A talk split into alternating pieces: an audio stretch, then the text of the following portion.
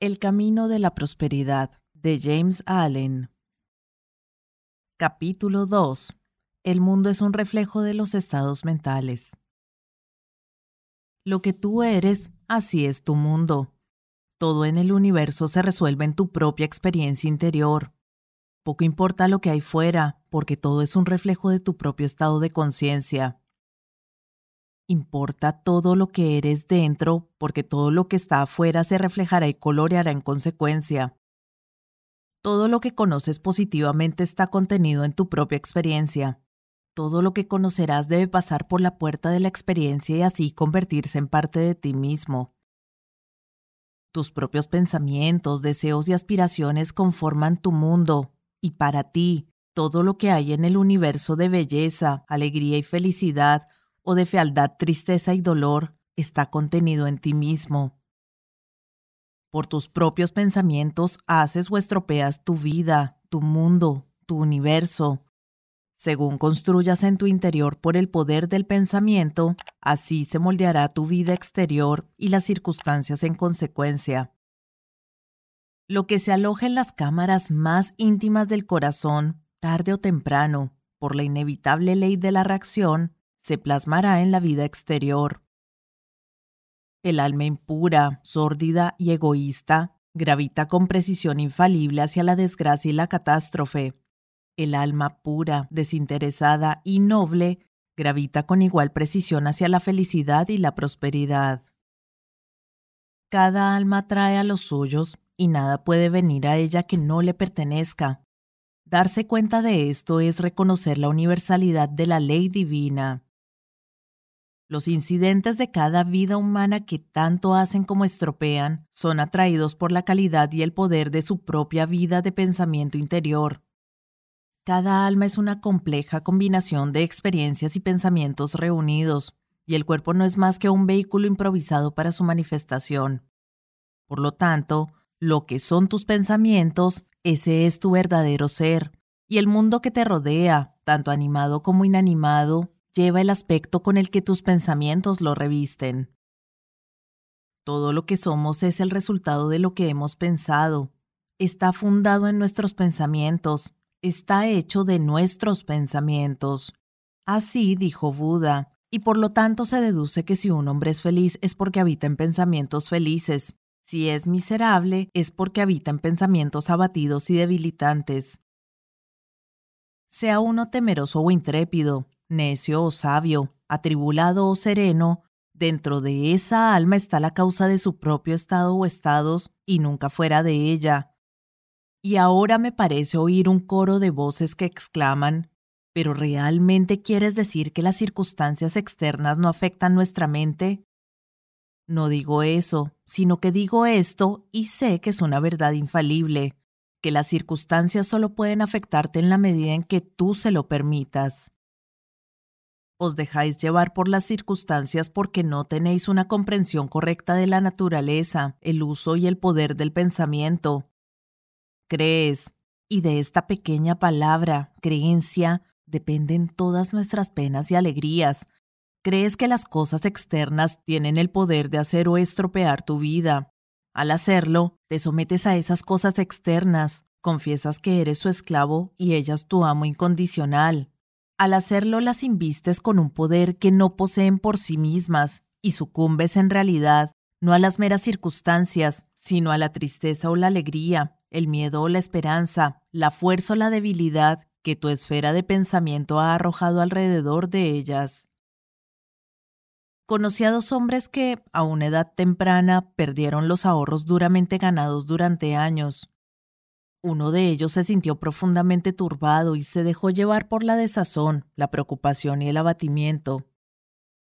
El otro, al leer en el periódico de la mañana que el banco en el que tenía depositado su dinero había quebrado sin remedio y que lo había perdido todo, comentó tranquila y firmemente Bueno, se ha perdido todo, y los problemas y las preocupaciones no lo devolverán, pero el trabajo duro sí se puso a trabajar con renovado vigor y rápidamente llegó a ser un próspero, mientras que el hombre anterior, continuando con el luto por la pérdida de su dinero y refunfuñando por su mala suerte, seguía siendo el deporte y la herramienta de las circunstancias adversas, en realidad de sus propios pensamientos débiles y serviles. La pérdida de dinero era una maldición para uno porque revestía el acontecimiento con pensamientos oscuros y lúgubres, y era una bendición para el otro porque lanzaba a su alrededor pensamientos de fuerza, de esperanza y de esfuerzo renovado. Si las circunstancias tuvieran el poder de bendecir o dañar, bendecirían y dañarían a todos los hombres por igual, pero el hecho de que las mismas circunstancias sean igualmente buenas y malas para diferentes almas demuestra que el bien o el mal no están en la circunstancia, sino solo en la mente de quien las encuentra. Cuando empieces a darte cuenta de esto, comenzarás a controlar tus pensamientos, a regular y disciplinar tu mente y a reconstruir el templo interior de tu alma eliminando todo lo inútil y superfluo e incorporando a tu ser solo pensamientos de alegría y serenidad, de fuerza y vida, de compasión y amor, de belleza e inmortalidad.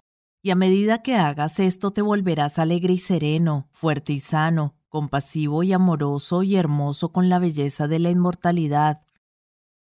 Y así como vestimos los acontecimientos con el paño de nuestros propios pensamientos, Así también vestimos los objetos del mundo visible que nos rodea, y donde uno ve armonía y belleza, otro ve fealdad repugnante. Un entusiasta naturalista estaba un día vagando por los caminos del campo en busca de su afición, y durante sus paseos se encontró con un charco de agua salobre cerca de un corral. Mientras procedía a llenar una pequeña botella con el agua para examinarla al microscopio, se explayó con más entusiasmo que discreción ante un inculto hijo del arado que se encontraba cerca sobre las ocultas e innumerables maravillas que contenía el estanque, y concluyó diciendo Sí, amigo mío, dentro de este estanque se encuentran cien, no, más aún, un millón de universos, si tuviéramos el sentido o el instrumento para poder aprehenderlos. Y el poco sofisticado comentó ponderadamente Sé que el agua está llena de renacuajos, pero son fáciles de atrapar. Donde el naturalista con su mente llena de conocimiento de los hechos naturales veía la belleza, la armonía y la gloria oculta, la mente no ilustrada sobre esas cosas solo veía un charco de barro ofensivo.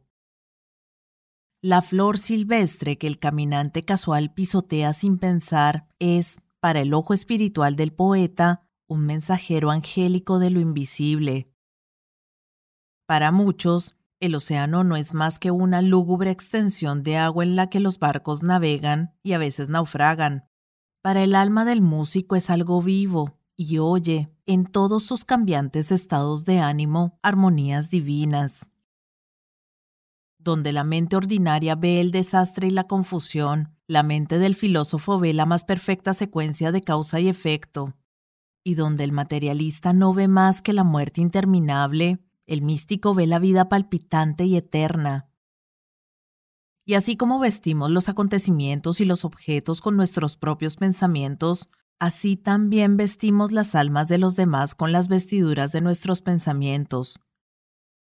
El desconfiado cree que todo el mundo es desconfiado. El mentiroso se siente seguro al pensar que no es tan tonto como para creer que existe un fenómeno como el de la persona estrictamente veraz. El envidioso ve la envidia en todas las almas. El avaro piensa que todo el mundo está ansioso por conseguir su dinero. El que ha subordinado la conciencia en la fabricación de su riqueza duerme con un revólver bajo la almohada, envuelto en la ilusión de que el mundo está lleno de gente sin conciencia que está ansiosa por robarle. Y el sensualista abandonado mira al santo como un hipócrita. En cambio, los que habitan en pensamientos amorosos ven en todo aquello que suscita su amor y su simpatía. Los confiados y honestos no se ven turbados por las sospechas. Los bondadosos y caritativos que se alegran de la buena fortuna de los demás apenas saben lo que significa la envidia. Y el que ha realizado lo divino en su interior lo reconoce en todos los seres, incluso en las bestias y los hombres y mujeres se confirman en su perspectiva mental por el hecho de que, por la ley de causa y efecto, atraen hacia sí lo que envían y así entran en contacto con personas similares a ellos.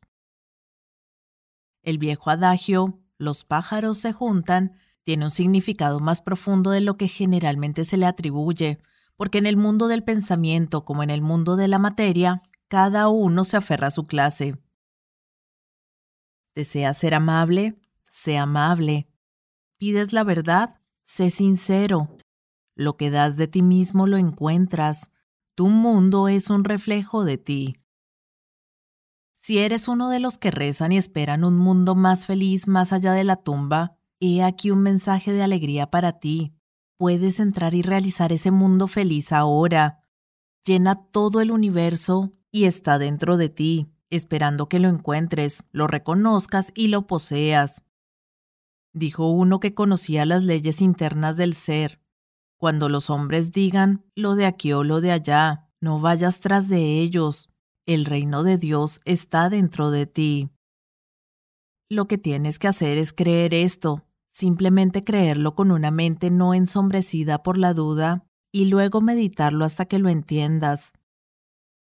Entonces comenzarás a purificar y a construir tu mundo interior y a medida que avanzas, pasando de revelación en revelación, de realización en realización, descubrirás la absoluta impotencia de las cosas exteriores al lado de la mágica potencia de un alma autogobernada. Si quieres enderezar el mundo y desterrar todos sus males y sus aflicciones, haz que sus lugares salvajes florezcan y que sus sombríos desiertos florezcan como la rosa. Entonces, enderezate a ti mismo. Si quieres hacer que el mundo, de su largo y solitario cautiverio en el pecado, restaura todos los corazones rotos, mata el dolor y deja que entre el dulce consuelo, vuélvete a ti mismo. Si quieres curar al mundo de su larga enfermedad, acaba con su pena y su dolor, trae la alegría que todo lo cura y devuelve el descanso a los afligidos. Entonces cúrate a ti mismo. Si quieres despertar al mundo de su sueño de muerte y lucha oscura, tráelo al amor y a la paz y la luz y el brillo de la vida inmortal. Despierta tú mismo.